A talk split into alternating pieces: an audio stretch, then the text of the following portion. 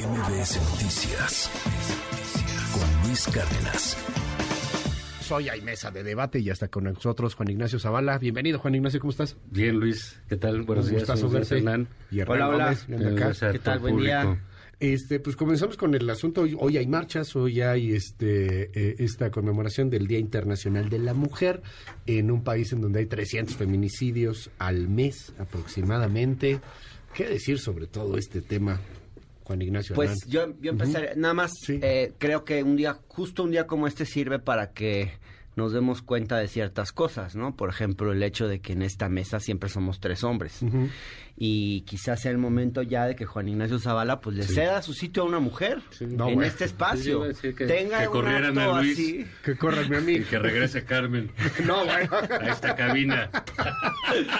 No, pero creo que, creo que es una basta buena. de los señores. No. De los- no, bueno. De los señores. Hijo, ya te estás metiendo en un tema muy 5, delicado. 5, 7, el humor, 1, el humor 13, negro de 13, Juan 37. Ignacio Zavala. Eso, sí, eso es humor negro, ¿eh? Para que no digan sí que se está, le pasa de para que no digan que Por yo decía controlado. ya sea Está el momento de que le sea Pues igual y sí, a una sí. mujer, porque pues como que sí nos está como que generando cierta Sí, incomodidad, ¿no? No, yo creo que a ser difícil encontrar a alguien que con quiera sentarse a bromas. debatir con el compañero. pero- Eso, eso también es cierto, ¿eh? No es tan Entonces, sencillo. es- pero lo- la buscamos, claro. No, pues hay que. hay Sobre que todo verlo. con esta Sí, pero es cierto que eso nos ha que- caracterizado, ¿no? Fíjate, el periódico favorito de, de Hernán, que Reforma. rato seguramente nos hace la, No, no, no, la, la sinopsis. Sí, ya traigo la nota, ya traigo la nota. Tiene cinco editorialistas hoy y solo uno es mujer. O sea, ni siquiera en el 8M le, la- le- este, pintaron de morado. Sí, Pero digo, Bueno, no, las no, no es empresas. específica. Hay que ver los Es de directorios todos los de las medios, empresas. los directores de las empresas, en fin. Son todos sí hay una parte, digamos, tenemos ahí ese... En la presidencia de la República, como dice un, un- un- un buen amigo, hay un error masculino, ¿no? Que es el presidente de la República, que representa absolutamente todo lo que no... eh, todo Sí, lo que claro. no debe hacerse en relación a las mujeres, ¿no? Es macho, es misógino, no quiere entender, eh, incluso cree, es una descomposición incluso más allá de, de cuestiones ideológicas o de la propia persona generacional, ¿no? Es algo que reba, hay, hay, hay unas generaciones contra la pared a las cuales les es imposible entender lo que está pasando. Hay mucha Perdón, gente que piensa... ¿Podemos hablar de este día sin Sí, entrar voy, en el voy, voy, voy. presidente? Es Hay que... mucha gente, ya estoy en eso. Híjole. Hay mucha gente que piensa que es el día de la amistad, ¿no? Y, de la- Sí, que hay que regalarles flores a las mujeres, Bueno. o hay que hacer que sabe que y es un asunto que nos rebasa, por supuesto, a todos, ¿no? Es, es un cambio. A mí me gusta mucho un libro de Alma Guillermo Prieto que se llama Seré feminista, sin interrogación. Alma es una intelectual, pues, yo creo que es la mejor periodista que ha tenido México en décadas, ¿no? sin duda. Eh, y es, un libro pequeño, delgado, muy interesante. No se cuestiona, ¿seré feminista? eh, pero bueno, te habla de todo, ¿no? Lo, lo- lo que hace, ¿no? Y ella dice que este movimiento es como la agricultura, o sea, que es un cambio civilizatorio, que va a tardar muchísimos años, que va a costar mucho, que efectivamente las injusticias que hay eh, en, en el Me Too, etcétera, Sí. suceden, pero que ningún cambio sucede sin eso.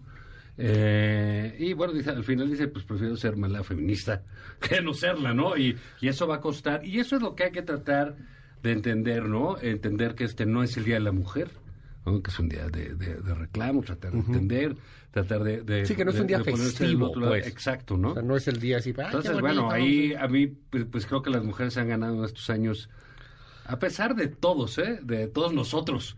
Pues, Sí, por supuesto. lo voy a Sí, no, no, gracias una a. Circunstancia política, ¿no? No es una Este, concesión todo, graciosa, Se, han hecho de esas, de, de esas plazas, eh, de esas calles, ¿no? De ese color, de esas estatuas, de esas avenidas.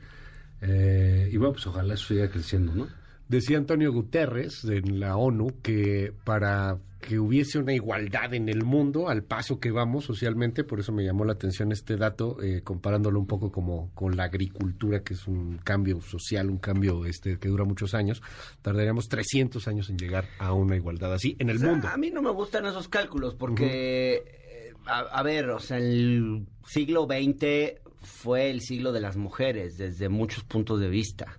Los derechos que conquistaron las mujeres son impresionantes y sin precedentes en cualquiera de los siglos previos. Y es una lucha que cada vez avanza más.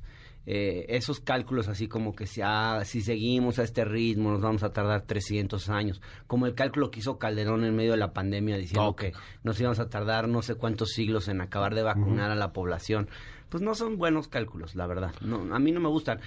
Sí, siento que es un día importante y coincido mucho con lo que dice Juan Ignacio Zavala. Eh, son conquistas que han hecho, que han logrado las mujeres independientemente de nosotros, pero yo creo que el Día Internacional de las Mujeres es un día para todos. O sea, es un día, no es de las mujeres, es un día también para que los hombres reflexionemos un montón de cosas y todo el trabajo que nosotros tenemos que hacer, hijo, de, de construcción, de reflexión propia, de cambiar pautas y conductas, porque la verdad es que eh, discriminamos, yo creo que en general las peores formas de discriminación siempre son inconscientes. O sea, somos machistas muchas veces inconscientemente. El famoso micromachismo. Somos racismo, racistas inconscientemente. Y son las peores formas porque son las más difíciles de desmontar. Sí, claro, en no general, te das cuenta. Los racistas, la mayor, hay algunos racistas que sí, yo soy racista y me enorgullezco, pero en general, o yo soy machista y me enorgullezco. Y me pongo una playera de Viva el Patriarcado, como estos estúpidos que están circulando esas playeras en redes, por ejemplo. Pero la verdad es que es la menor parte. La mayor parte de quienes discriminan, discriminamos más bien, porque todos discriminamos en esta sociedad, no nos damos cuenta que lo hacemos. Y yo creo que eso es, ese es el punto en el que tenemos todos como que reflexionar mucho sobre nuestras propias conductas, nuestras propias formas de pensar y darnos cuenta dónde guardamos cada uno de nosotros nuestro machismo. Ok. Y creo que ese día también es un día para, para los hombres, para que los hombres reflexionen muchísimas cosas. Sí, pero estamos educados, más allá de, del país, porque este fenómeno, pues sí, en todos los países, ¿no? el, machismo, etcétera, una cosa que nosotros tengamos los charros y todas estas cosas de ciertos desplantes de machismo que se dan en otros lares de forma, pues estamos educados con una misoginia muy, muy, eh, que está en nuestra estructura. ¿No? Educados por nuestros padres, nuestros abuelos, nuestras madres, nuestras abuelas, ¿no? Y creo que lo que hay que hacer es, efectivamente, como dice Hernán, pues reflexionar qué cosas están mal. Yo, yo por ejemplo, he sentido en, en, los chats de amigos, hombres, ¿no? Este, eh, una baja gigantesca, ¿no? En, en los chistes misóginos, en las fotos, todo eso como que va... Eh, sí, va disminuyéndose. Eh, sí, sí, hay que verlo mal y hay que verlo muy mal, ¿no? Y son, eh, estar haciendo ese tipo de, de, reflexiones creo que son útiles para todos, ¿no? ¿no? No es de que hoy les tocan las calles a las mujeres, es precisamente el tipo de pensamiento que, te, que te impide comprender un movimiento de estas eh, Y que quizá tiene mucho que ver, como, como señalan, con una especie de, de reeducación, no, no sé si de, de construcción, pero en, en generaciones eh, de pronto es, es muy difícil darse cuenta de todas estas cosas que están pasando, ¿no? A lo mejor es más sencillo para generaciones más jóvenes, porque bueno, pues ya vienes con este tema de igualdad, ya vienes con este tema, pero generaciones más grandes de pronto les cuesta mucho trabajo. a ver mujeres tratarlas de otra forma. sí, pero generaciones como las de Plácido Domingo, o esa serie de artistas, ¿no? James Levine, también director de orquesta, todas esas que dicen, oigan, pero pues yo no hacía nada, se extrañan del asunto, y resulta que tienen 70 demandas. Sí, claro. No, y que consideraban que además era normal. gente que está saliendo a los 60 años, a 70 un años a decir... ligador. Este señor, era un ligador, es que era, era, era, un tipo en donde yo las enamoraba, ¿no? Ahora sí que venía la descripción del puesto, ¿no? Y del contrato. Entonces, pues, sí, efectivamente es todo lo que hay que, lo que, hay que cambiar, pero pues a mí me gusta ver cómo se visten las calles. El día de hoy. Los reclamos, se entiende, ojo, ¿eh? Se tiene que entender el enojo. Esas son manifestaciones que traen enojo y mucho coraje y con mucha razón. Oye, que si repites el libro. Ah, se llama Seré Feminista, es de eh, Alma Guillermo Prieto, es de Editorial Random. Es un libro fantástico, ¿eh? Seré Feminista. todo lo que lean de ella es fantástico. Es, bueno. Oigan, cambiamos un poco del tema. Ya ves, ya eh, empezamos con este pinche macho. Ya ves, represor. le pareció importante el tema de las mujeres, ya quiere cambiar el tema. No, bueno, continuemos hablando del tema. Bueno, ahora se juntaron contra mí, yo que yo no hice nada. vengo, vengo en son de paz. Este, Lo que no está en son de paz es la relación México-Estados Unidos. Hoy es uno de los grandes temas que aparece en la prensa. Esto que sucedió desde el viernes pasado cuando cuatro afroamericanos venían de Carolina del Sur, aunque el automóvil tenía placas de Carolina del Norte pasan la frontera de eh, Brownsville, llegan a Matamoros, Tamaulipas, y ahí son eh, enfrentados por el crimen organizado. Parece que ahí en este enfrentamiento matan a uno de ellos, después matan a otro, y, bueno, esto nos tiene ahí en, en un, en un impasse. Está creciendo la posibilidad y la petición de los legisladores estadounidenses de que los cárteles de la droga sean ahora combatidos como si fueran organizaciones terroristas, un símil casi del Estado Islámico. Y, acá, pues bueno, pues estamos viendo esto como una intervención, una injerencia. Hay quien habla hasta de una invasión, háganme el favor. ¿Qué dices, Hernán?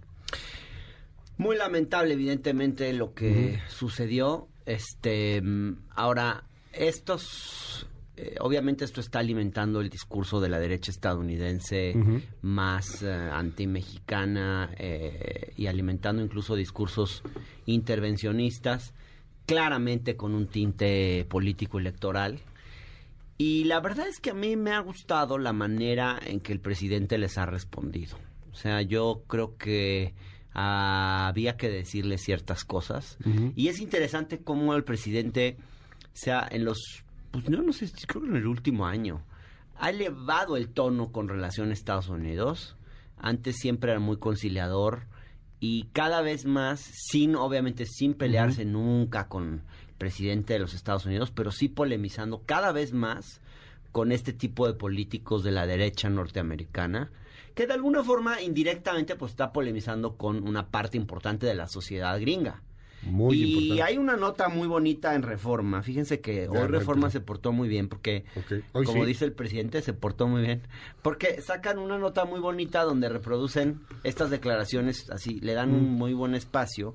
Y hay una declaración del presidente, no sé si se pueda poner, porque a mí sí me pareció de un tono fuerte. Lo que dijo el presidente López Obrador lo que dijo ayer. Dijo, o lo puedo leer. sí, léelo, leo. Dijo, nosotros no nos metemos a ver qué hacen las bandas en Estados Unidos que distribuyen el fentanilo. Mm. ¿Cómo se distribuye la droga en Estados Unidos? Pregunta. ¿No hay redes? ¿No hay cárteles? ¿Quién vende la droga? Ese es un asunto que tiene que resolver, que tienen que resolver las autoridades estadounidenses.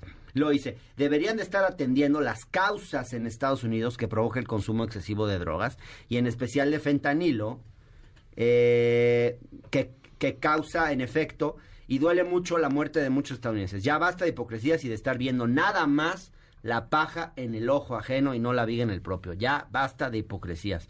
O sea, yo creo que, y luego más adelante en otro momento dice, fíjense, hablando, polemizando con uno de estos senadores más duros, le dice, ¿qué ha hecho ese senador para evitar que se vendan las armas de alto poder en las armerías y hasta en los supermercados de Estados Unidos?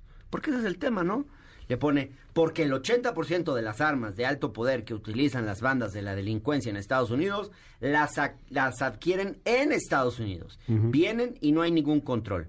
¿Qué ha hecho ese senador? No sé, pero hay senadores que hasta reciben dinero para sus campañas de las fábricas de armamento de Estados Unidos. O sea, creo que habló el presidente fuerte y claro porque, pues la verdad, o sea, nunca cuestionamos qué pasa con la droga cuando cruza el otro lado de la frontera, nunca cuestionamos realmente el tema de eh, los propios estadounidenses no cuestionan el hecho de que ellos son los principales compradores, pero sobre todo los, los, que nos mandan las armas. Entonces, este es un problema binacional. Entonces, de alguna forma, ahora ya los, los estadounidenses se están dando cuenta con esta detención, bueno, no ahora, pues, pero esto los pone mucho, lo pone el tema mucho más en evidencia, hasta qué punto es un problema binacional. Entonces, empezar a apuntar hacia México como, miren, está tomado por los cárteles, es un estado fallido, no hay estado de derecho, este, miren cómo el presidente les ha entregado territorios completos al crimen organizado, pues, eh, ¿y qué han hecho ellos? O sea, que se hagan cargo de su parte. Entonces yo creo que eh, con todo y lo lamentable que ha sido todo esto, pues ha servido para de alguna forma decir fuerte y claro ciertas cosas. Y creo que estuvo bien que el presidente lo planteara en estos términos. Ahora, claro, esto pues es solo la parte política, ¿no? En la parte eh, real del asunto, en el terreno, pues la situación en Tamaulipas está terrible y la situación del crimen organizado en el país está terrible y no se logra controlar la violencia. Entonces, pues ese es el problema de fondo, ¿no? ¿Tú qué ves, Juan Ignacio Zavala? ¿Hay tiro con los gringos? Sí, claro. Y, bueno, ¿no? y está poniendo... Y, delicado, pues. Eh, eh, yo creo que ahí eh, el presidente nunca y su equipo pues no midieron este lo que puede ser una reacción del otro lado en Estados Unidos. Que, digamos, hace dos semanas estaban festejando todo lo que pasaba en Estados Unidos respecto al crimen organizado en México. Sí, por lo de Genaro García Luna. La, condena de Genaro García Luna. Pero nunca, y aquí lo comentamos, nunca se percataron o nunca quisieron ver que eso también se trataba del país. Claro. No solo de un individuo y de quien fue jefe del individuo, de Calderón. Ellos creían que todo se acababa y no. Los focos se trasladaron a esa zona. A esta zona donde efectivamente, como decían, ah, pues la zona está en Tamaulipas. ¿Qué gobierna el gobernador de Tamaulipas? Pues el pedacito que le dejen. ¿No? Ahí el crimen organizado, que eso se sabe que tiene décadas en, en, en, en, problemas. Entonces, bueno, ahora cuando todo regresa para allá... Que por cierto fue acusado de haber sido financiado con el narco. Eso, ¿eh? eso va a crecer y a crecer y a crecer. No, estamos diciendo que haya sido, pero fue acusado, casi anula la elección por eso. Eh, una cosa es que el presidente esté duro y dale con la derecha mexicana y los que somos conservadores y... Fifís, este, neoliberales y esos. De, Chayoteros, traidores, y todas esas cosas. Y otra cosa es la derecha norteamericana, que tiene muchísimos intereses, muchísimo dinero, eh, que de lo peor que hay, y tenerla encima, teniendo un país dividido.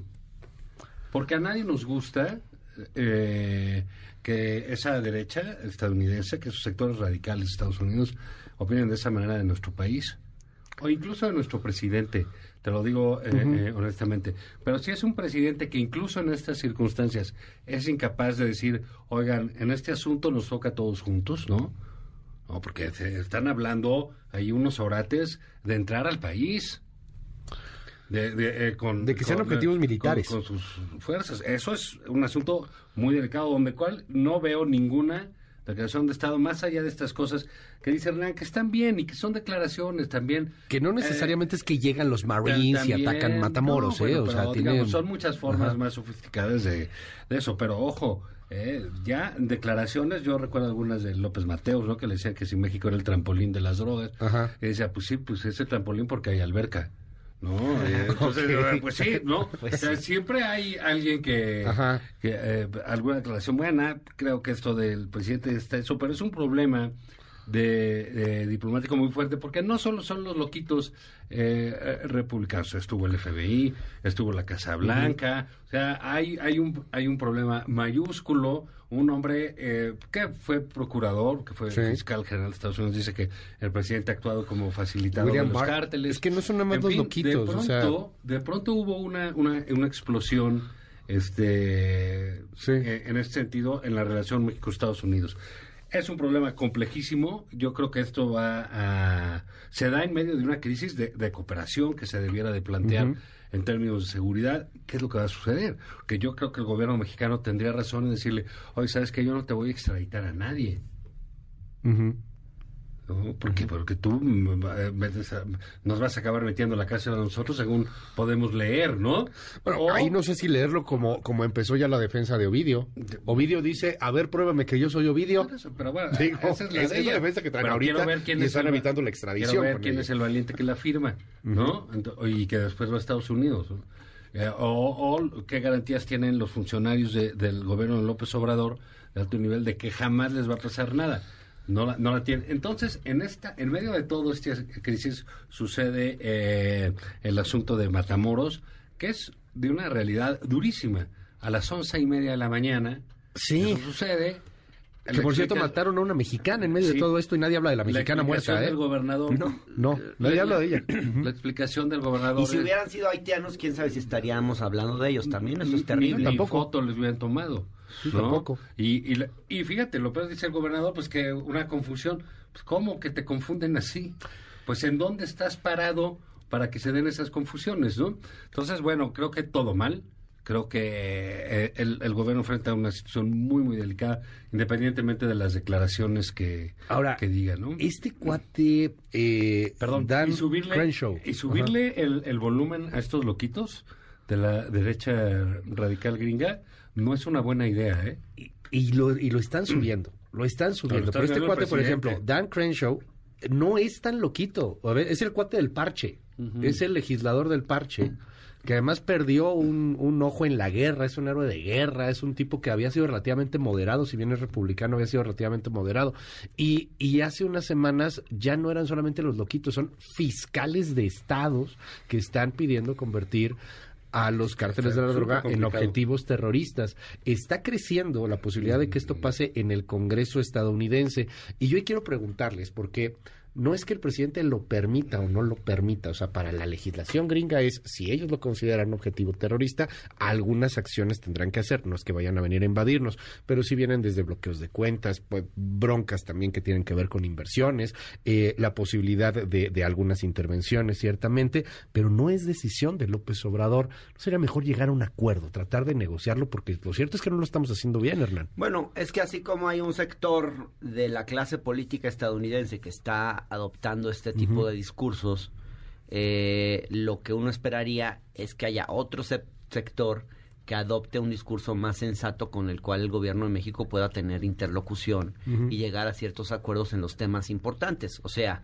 por ejemplo, el control de, la, de armas y una serie de medidas que sí se necesitan para solucionar este problema. Entonces, eh, de alguna forma, estos sectores duros pues eventualmente, digamos, si pensamos en que tal vez no hay mal que por bien no venga, pueden generar que el tema se eh, proyecte como algo que necesariamente tiene que ser binacional y que ahí pues haya otro sector más sensato, yo me imagino que en el Partido Demócrata, con el que se pueda avanzar una agenda más seriamente que realmente sirva para atacar las causas de este problema, porque en realidad eh, eso es el, el tema, no estamos yendo a las causas. Quiero, quiero que escuchemos a Lindsey Graham. Él es este, un senador republicano. Es sí es de los loquitos, él sí es de los radicales.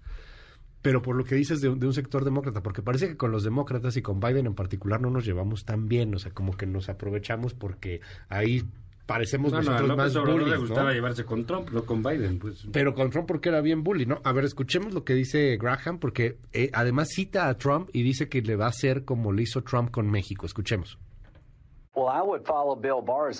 Bueno, yo seguiría el consejo de Bill Barr y me pondría duro con México. No son solo los rehenes. Haría lo que hizo Trump, poner a México sobre aviso. Si continúan brindando refugio a los traficantes de drogas de fentanilo, entonces es un enemigo de los Estados Unidos. Entre 70 y 100 mil personas han muerto por envenenamiento con fentanilo procedente de México y China, y esta administración no ha hecho nada al respecto. Voy a introducir una legislación para convertir ciertos cárteles mexicanos de la droga en organizaciones terroristas extranjeras bajo el control de la ley de Estados Unidos y preparar el escenario para usar la fuerza militar si es necesario para proteger a Estados Unidos de ser envenenado por cosas que salen de México. Entonces, ¿qué hará Lindsey Graham? Le diría al gobierno mexicano, si no limpian eso, lo vamos a limpiar por usted. Y esto fortalece también a Trump de alguna manera, ¿no? ¿Cómo lo ves, Juan Inés Bueno, no, creo que hay una ofensiva este, eh, en la política norteamericana contra, contra el gobierno mexicano. Este, contra México. Bueno, pues digamos, pero básicamente en, eh, eh, lo, han centrado en las figuras del gobierno, ¿no? Efectivamente, como dije en el anterior comentario, es un asunto contra México. Pues sí. Y ojalá hubiera el presidente tuviese el talento, no lo va a tener, de llamarnos a todos a la unidad de una embestida de esta, de esta dimensión. No va a ser fácil que la libren, no sé qué haya opinado el embajador de, México en Estados Unidos, este, o si ya lo llamaron para acá. esto va a ser mucho más complicado. O sea, Esteban ellos, eh, son expertos en, en eh, en, meter tensión en una relación, unos te ponen tensión, otros la bajan, otros vienen, otros van, y mientras te están apretando, te están obligando a muchas cosas. ¿no? Entonces sí creo que va a ser eh, mucho, muy complicado el, la relación. Lo, que viene, ¿no? Porque, eh, digamos, sí hay, hay una suerte de premura cuando dicen, ah, no, bueno, que fueron unos gringos y entonces el FBI dice, etcétera, y luego, luego, hasta, según puedes leer en las crónicas de gente eh, de periodistas enterados del tema del crimen organizado, pues que, pues que te mencionan que incluso los propios narcos se han de haber asustado y han de haber puesto Sí, claro. y liberado a, a- No, y a lo que hubo detrás de este rollo, porque eh, platicábamos muy temprano con Héctor de Mauleón, que podrá tener muchas cosas, pero es una persona muy enterada sobre los temas de crimen organizado. Y está esta versión que cada vez va cobrando más fuerza, porque al parecer encontraron una identificación de la cual no se ha hecho muy público el asunto, que, que marca la sospecha de un posible agente que iba con ellos, un agente encubierto. Y, y este asunto de que iban a una operación de liposucción en Matamoros, como que no termina de cuajar muy bien si eso es lo que realmente estaban buscando, aunado a que es difícil, y no estamos diciendo que sean infalibles, pero es difícil que el cártel del Golfo, con el tamaño de poderío que tiene, haya cometido una equivocación de esa manera. No los estamos diciendo como infalibles, pero sí está viéndose muchas cosas atrás de, de esto, el operativo del FBI. Tenías a medio FBI buscando a estos cuatro en Matamoros en los días viernes, sábado, domingo y lunes. O sea, algo, algo hay detrás de estos cuatro hombres. ¿no? Bueno, de los momentos más pegó. difíciles en la relación México con los Estados Unidos. Kiki Camarena. Hace 40 años. Kiki la Camarena. de una gente la DEA. No sé. Digo, el turismo médico lo hay en la frontera. Sí. Y es fuerte. ¿no? Más en Tijuana que en Matamoros, pero y sí hay. Pero hay. Sí. ¿no? Entonces, independientemente de qué vaya a suceder con la identificación o no, si eran agentes o no, pues el conflicto ¿Quiénes ya está para el gobierno. Y de veras, el presidente podrá decir lo que quiera de la eh, derecha gringa, como dice de la derecha peruana, y se mete en Perú, y se mete en Bolivia, y se mete en todos lados, podrá decir lo que sea. Eso no le va a evitar el conflicto, y es un conflicto serio y fuerte. Entonces, eh, en época preelectoral, allá y acá, Pues, eh, ¿no? Y se van a Bueno, pues, recalentar ver las posturas. ¿no?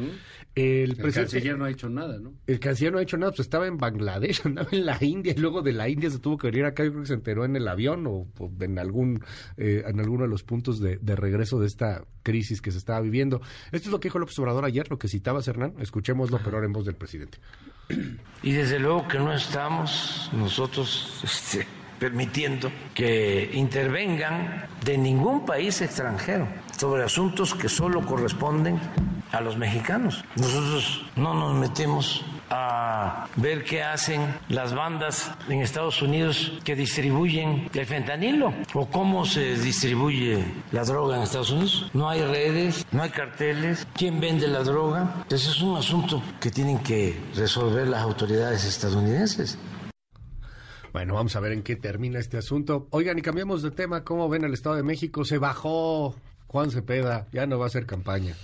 Híjole, se bajaron, Movimiento Ciudadano se bajó de Coahuila y del Estado de México en la elección al, a gobernador nada más, entiendo. A mí se me hizo rarísimo. Eh, Todavía no me lo estoy logrando explicar. Em, me llama mucho la atención. Primero, que un partido se baje así. O sea, hacía muchos años que o sea, en elecciones tan importantes que un partido político decida no participar. Es una decisión delicada también porque eh, podría ser una postura pues un tanto cómoda. Eh, creo que deja a la militancia en esos lugares también pues en una po- posición de alguna forma muy mal parada. Pero lo que más me llama la atención es el tipo de explicaciones que han dado, que a mí no me terminan de cerrar. Movimiento Ciudadano saca un comunicado eh, que pueden ustedes consultar en la página del, del partido, donde alegan pues que la vieja política ya pactó, que ya hay un pacto para entregarle el PRI a Morena en el Estado de México a cambio de que el PRI se quede con Coahuila, como si las elecciones no las resolvieran eh, el voto de la ciudadanía, de alguna forma, como pensando que la clase política se pone de acuerdo en un salón, digamos, de fumando puros y tomando whisky y decidiendo el destino de los estados de la República, cosa que creo que no es así. Pero me llama la atención el tono de este comunicado porque es un poquito así como eh, nosotros somos diferentes, nosotros no somos políticos tradicionales y fuchicaca la vieja política y qué feo que hagan acuerdos entre los partidos, como que un poquito un tono un tanto naive que no me lo termino de creer. Y luego Juan Cepeda saca un video que también se puede consultar en la página de Movimiento Ciudadano, donde dice, pues algo así, es un rollo muy largo, pero donde dice casi al final, no vamos porque entonces los de la alianza nos van a culpar a nosotros de sus errores. Entonces, para que no nos culpen de sus errores, nos bajamos. O sea, como, como, ¿por qué? O sea, o sea para que no Pues me culpen. O sea, es una maroma de quíntuple dificultad. Entonces, la verdad, la verdad, yo creo que, pues aquí sí hay algún gato encerrado, que todavía no sabemos cuál es, pero hay algún acuerdo, ya sea con Morena, hay una... co- No sé, digo, llama la atención de entrada la reacción eh, muy airada en contra de Alito Moreno y por otro lado la reacción mm, bastante más eh, tenue del PAN y del PRD, que no, no condenaron el hecho en los mismos términos, dicen, bueno, lo Ah, pues es que lamentamos, acusaron pero de pactar dejamos la, opción ¿no? abierta. Entonces, eh, hoy por ahí sale un trascendido en el Universal donde más o menos insinúan que podría haber una negociación para que entonces le den mano a MC en Jalisco. O sea, digamos que esto que dicen que ellos no hacen, pues al final lo sí lo terminarían haciendo de arreglar justo. O sea que ellos pactaron Pero con el, no con el presidente pactos, ¿eh? para que les ayude en Jalisco. Pues sí, que de alguna forma es, ustedes vayan a Jalisco y, y digo, sí llama la atención el tono de los últimos días eh, con Samuel García, con el, con el asunto de Tesla, hay gente que lo vincula, yo no creo que lo de Tesla se haya negociado a cambio de una cosa así, evide- eso sí me parece estrafalario, pero hay gente, hay, hay todo tipo de especulaciones y creo que es normal que las haya. Ahora, no deja de ser interesante y muy intrigante el papel de MC. O sea, yo creo que vamos a ver con esto, pues el partido está siendo una apuesta riesgosa porque de alguna forma pues sale a medir sus fuerzas. Y aquí se va a ver realmente cuánto es el peso de MC, sobre todo en el Estado de México, que es la elección más importante, el laboratorio político más importante, y de alguna forma, pues podrá ser un, un preaviso, un anuncio de eh, qué es lo que eh, eventualmente MC haría en la elección presidencial de 2024, que sí va a ser importante. Sí es, un, es una fuerza política bisagra, es una fuerza política importante. Me parece interesante que apuesten a hacer una cosa propia, Ujú. digamos, a generar sus propios cuadros, a hacer un partido de cuadros. O sea, es un partido que yo veo con interés, eh, pero pues que no me vendan el rollo de que ellos son gente bonita, pura y Lo que casta, pasa es que no valía que no nada, hace política fuchicaca. La encuesta traía cuatro puntos, creo, andaba muy bajo. Pues Cepeda Cepeda. andaba como, en algunas andaba entre nueve, otras En las algunas primeras, llegó pero las 15, últimas. bajó. Sí, ya, ya las, o sea, las, las primeras Sí. andaban muy fuerte, pero ya las últimas, o sea, las que se publicaron en el último mes, digamos, no subía de cinco. Aunque yo vi las últimas de enero. Mira, Sí, yo creo que ya estaban en, tiempo. en- en- en una trampa. Es una apuesta riesgosa querer ser el, el- Ahora sí que el, que el, ¿El tercero en discordia? el chico bonito. No, del pueblo, Ah, ¿no? ya. Yo nada más soy aquí y allá los feos, Ajá. allá los horribles, ¿no? Y aquí estamos. Acá estamos los bonitos. guapos, ¿no? Y que se mueran los feos y lo que quieras. ¿no? Entonces, eh, eh, pero tiene sentido, ¿no? O sea, ellos lo que quieren es crecer como oposición y consolidarse respecto de los llamados partidos viejos, pues tiene que hacer varias, lo que en ajedrez se llamaría jugadas de sacrificio, ¿no? Pues. Eh, eh, entonces, bueno, aquí dices, a ver, ¿qué hay? Me, me imagino, porque, bueno, pues hay la elección en el Estado de México, Coahuila, que nada más es de gobernador. No hay y que nada no que vamos a ganar, Ajá, que no Exacto, podemos ¿no? ganar. Entonces, si yo voy a la elección, no voy a ganar una sola presidencia municipal, un solo diputado Nada. local, no hay absolutamente nada. Es lo que me va a tomar. Es una elección polarizada, sí. En el Estado de México las elecciones son mucho más costosas que en el 85% de los de otros estados. mucha Sí, lana. también. ¿Y tienes dinero? No, no tienes dinero. ¿Y qué te van a decir si te lanzas? Te van a decir, o eres el esclavo de Morena, De Morena. o eres el gato del PRI del PAN. Tienes esas dos. ¿Para qué? Pues dicen, pues ¿para qué? Si no voy a ganar ni un diputado, porque no hay nada en juego. Esa es una estrategia electoral. Es, es- es una estrategia de perder menos respecto a la elección que viene el, el año que entra. Se me hace riesgosa, ellos me imagino que sabrán medirla, o simple y sencillamente a veces en política hay que, como dijeran por ahí atrás, pues hay que tomar el riesgo, ¿no? ¿Y cuál es el riesgo aquí? El riesgo es el año que entra. Sí es una elección polarizada. En una elección polarizada, el que quiere estar en medio normalmente es aplastado. Y ya les pasó en la Ciudad de México en el 2021. Ujú. Que yo creo que para mí se me hace una opción muy atractiva MC en términos de votantes jóvenes, Sí, de adultos jóvenes, muy urbana. Se me hace que, Sí. que tiene esa onda muy padre. De sus causas también. Exacto, de sus Sí. causas son progres. Creo que jala muy bien en ese sentido. Hasta que te topas con Dante Delgado, ¿no? Pero bueno, Pues, todo- todos los partidos tienen sus, sus figuras Sus dueños. de museo y la chingada. Pues, sí. Sí, pues bueno, pues hay de todo, Sus ¿no? figuras de museo. Pues sí, pues sí, son partidos. Pues, no los, O su no- sección de dinosaurios, ¿no? Pues sí, Del porque museo. no lo empezaron los jóvenes, ¿no? Pues ya yo- hubo, hubo alguien que, que se adelantó. Y, pero creo entonces que esta apuesta interesante puede quedarse en, en, en, en medio del camellón, ¿no? A- Aplastada por, ¿por qué? Porque no va a haber en, en, juego ciertas causas. No, Entonces, anda- no andan jugándole hacia el 2030 ya más bien, como ir pues construyendo, ir sacando, eso, pero tendrían que no tener... meterse con Tendrían aquello. que sacar una muy buena votación en 2024 en términos de Congreso, ¿no? Y retener, ojo, retener Jalisco, retener Nuevo León y bueno, pues a ver qué más les puede caer por ahí. En Campeche tuvieron muy buen papel. En Campeche estuvieron a nada a de ganar. a ganar, ¿no? Entonces, bueno, tienen tienen como que puntos a favor, creo que estratégicamente la han sabido Sí. siguen siendo unos muy buenos estrategas de comunicación. Sí, son buenos mercadólogos, los tienen su- ahí perfecto. La cancioncita esa ya es Sí, como de las ya, mañanitas, güey, la Pues ya creo que oyendo ya, es mayor de edad el niño este, ¿no? Sí, ya es abuelo y sigue cantando el movimiento naranja, pero le sigue jalando. Entonces, la canción. Creo ahí que un, un, un problema ese. Se van a evitar el problema. Ahorita sí es la crítica, pero a la hora de la elección se van a evitar el problema. Sí, pues no quedas Le fuiste mal tú, con- fuiste tú. con- con Efectivamente, nadie, Juan ¿no? Ya traía 6%, cosas Ya. así. ¿Qué sentido tenía eso? Tampoco iban a elegir a Juan Cepeda como senador. Oye, obtuvo muchos votos, sí, pero iba a tener un cargo. Y le metes la teoría de la conspiración, ¿no? Además, con Pues, esta cuestión es que ya pactó Morena con el PRI para que le den el Estado de México y se quedan con Coahuila. Con... política siempre existe la teoría de la conspiración porque se da. No, y y ellos lo No, promueven, sí, ellos dicen sí, sí, sí pactaron, existen ¿no? las El- cosas. claro, Exactamente, sí, ¿no? Pues por eso se da. Entonces, bueno, es una apuesta, te digo, riesgosa.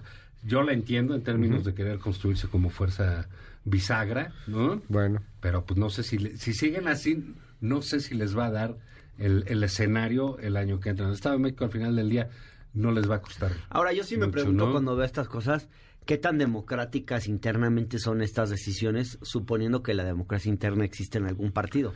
Porque, ¿cómo le dices Sí, a la militancia? ¿cómo le dices a Juan Cepeda, hombre? Juan Cepeda sí quería Bájate. salir a bailar y todo, O sea, él quería no me hacer lo imagino, campaña. perdón, pero no me lo imagino de otra manera que un cálculo de Dante Delgado y Dante diciéndole, lo siento, mano, te, Te tienes que bajas, bajar, sí. te bajas, No. no, te gusta, Mm, sorry. Ya iba a y en Coahuila, pues parecido, en. Coahuila no, creo que no había ninguna figura No, en así Coahuila no había nadie, Pero peleando. Juan Cepeda, Bueno, pues sí es un creo peso registro más o menos pesado. No, creo que Entonces, qué increíble peleando. que los partidos, eh, todos, ¿eh? funcionen con estas lógicas, ¿no? Sí, O sea, al No, final- bueno, también, también los partidos deben tener instancias de decisión. Sí, pero Y ya ¿qué dice, bueno, pues, si vas a poner a votación esto puede todo, resultar pues de una votación y de un debate? Esto, perdón, pero aquí alguien dio un manotazo en la mesa y dijo te bajas. Bueno, o sea, son de las Sí, y grandes... luego fue Dante el Delgado. comunicado bonito de que somos gente Sí, nice, todo, ciudadanos, pues, bajaron a Cepeda. y Pero es la ventaja de la partido así, política. ¿eh? que puedes tomar buenas decisiones sin que te esté reclamando nadie. O sea, defiendes... no, bueno, pues sí, Ah, la o sea, neta, güey. el- La el bronca, te- caciquismo en los partidos. No, no el caciquismo. Defiendo que se tienen que tomar decisiones que no pueden ser sometidas a votación. Si la llanta del coche se poncha, no vas a someter a votación si la cambias o no, porque no vas a avanzar. Entonces, Estas la- dos la decisiones ya, como ¿no? que... Sometes a votación, ¿quién la va a cambiar? Este- Estas dos decisiones en un partido Esta no es una gran realmente decisión. real se tendrían que someter a una Pues votación, esta a decisión- un esta debate. decisión, a un- insisto, no tiene casi costo para ellos. Ahorita sí, que aquí lo decimos en No, programa, ya va muriendo. Que ciertamente se oye en todos lados y tiene un impacto muy relevante. Muy relevante. Esto sí les está doliendo. Sí, Pero- claro. sí, Ahorita sí. nos van a marcar. Pero, pero no va a pasar de dos, tres días y Pues, ya y se se, va a quedar muere. en la campaña del PRI y de. Morena en el Edomex a ver qué queda, que son realmente los contendientes. E insisto, fuera de eso, no había ningún otro puesto de elección que arriesgar. Entonces, pues que te ibas a meter un problema con Juan Cepeda, pues lo arreglas.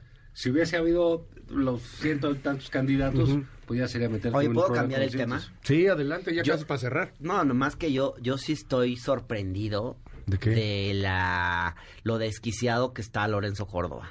O sea, eh, yo sí he visto... No te voy a permitir que te refieras así. Así a Lorenzo Córdoba, al doctor. No sé si No vieron la sesión, no sé si vieron la sesión del viernes del INE.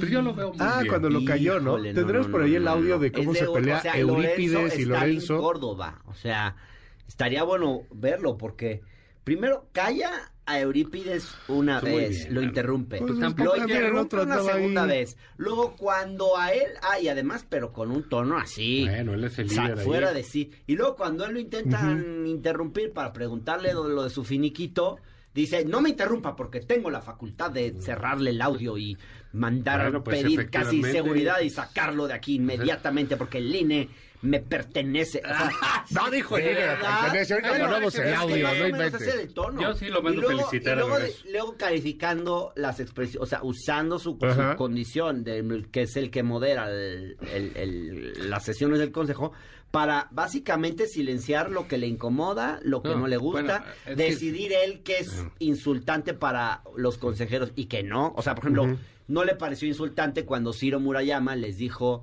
a Hamlet García, al diputado, y a Eurípides Flores que se habían convertido en un meme viviente. Eso no le parece insultar, pero sí le parece insultar decir mafia electoral. O sea, ya está Sigo fuera sin de- entender por qué no, le tiran tanto está coraje a Lorenzo. Córdoba. Bueno, no, no ya. Lleva mucho ¿Pero por qué tiempo militando como un partido político mira, opositor. Vean que- ustedes, ya, bueno, ya está Luis Carlos Ugalde, criticó sus declaraciones en la UNAM, donde sale diciendo, ahora van por la autonomía universitaria. Bueno, y pues yo sí, sí, va. me voy a envolver en la bandera de la UNAM y me voy a dijo aventar de desde la la UNAM.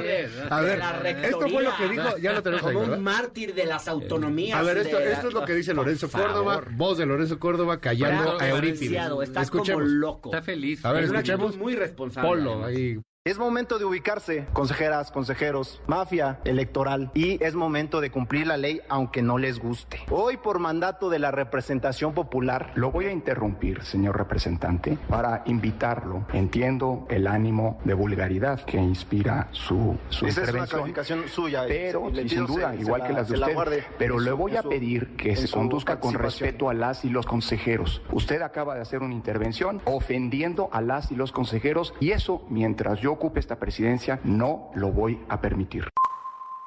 Consejero Ukip, usted va a tener que hacer frente a todas las intrigas que hoy se están sembrando, porque la reforma electoral, el plan B, va a prevalecer. Y usted va a tener la responsabilidad de llevar a cabo la organización de las elecciones de 2023 con esas reglas. Y es absolutamente delicado que sigan mintiendo. Perdón, lo voy a interrumpir porque es una emoción, pues yo tengo que conducir las decisiones aquí. ¿Está usted amenazando a un integrante de este consejo? No. Porque eso no lo voy a permitir, ¿eh? Le estoy que quede claro. Y lo voy a interrumpir una- tantas veces como sea necesario. porque No voy a permitir que usted ni nadie amenace a algún miembro de este consejo. Que quede claro. No Continúe. estoy amenazando a nadie, estoy poniendo las cosas en claro. Es Lorenzo no, Córdoba. A ver, Ignacio Ahora Zavala, para cerrar. No, No, perdón, perdón. cálmate, por favor. Seamos justos. Ahora que pongan el momento en el que no lo dejan, él no deja que lo Bueno, interrumpan ya, a él. espérate, No, porque...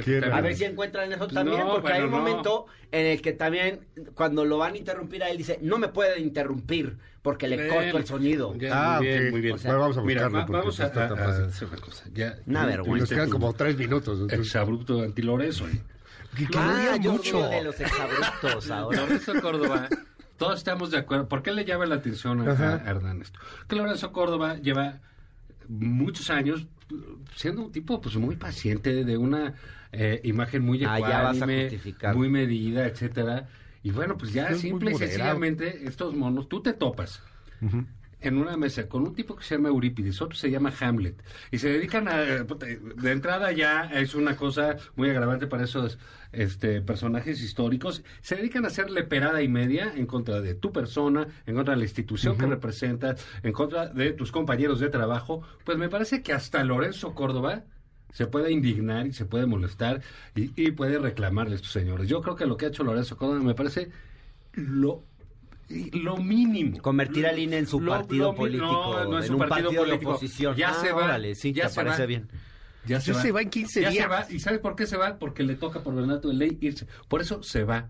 Y oye, si se va y lo siguen fregando ahí, pues qué bueno que se convierta en un defensor institucional. Porque sí hacen falta en contra de este gobierno que se dedica a desbaratarlas. Oye, y le ponen a Hamlet y le ponen a Eurípides, pues sí le pongan a Sófocles o al Cid Campeador si tiene que defender. Me parece muy bien que lo haga Lorenzo Córdoba. Porque tienen que entender que hasta eso tiene un límite. A mí me parece increíble cómo han utilizado una institución INE. para su protagonismo personal. Incluso Carla Humphrey el otro día que la entrevisté decía eso. Eh, tú no puedes usar una institución para proyectar tu propio protagonismo. Cómo se han creído que el papel del INE es ser un contrapeso al Ejecutivo Federal.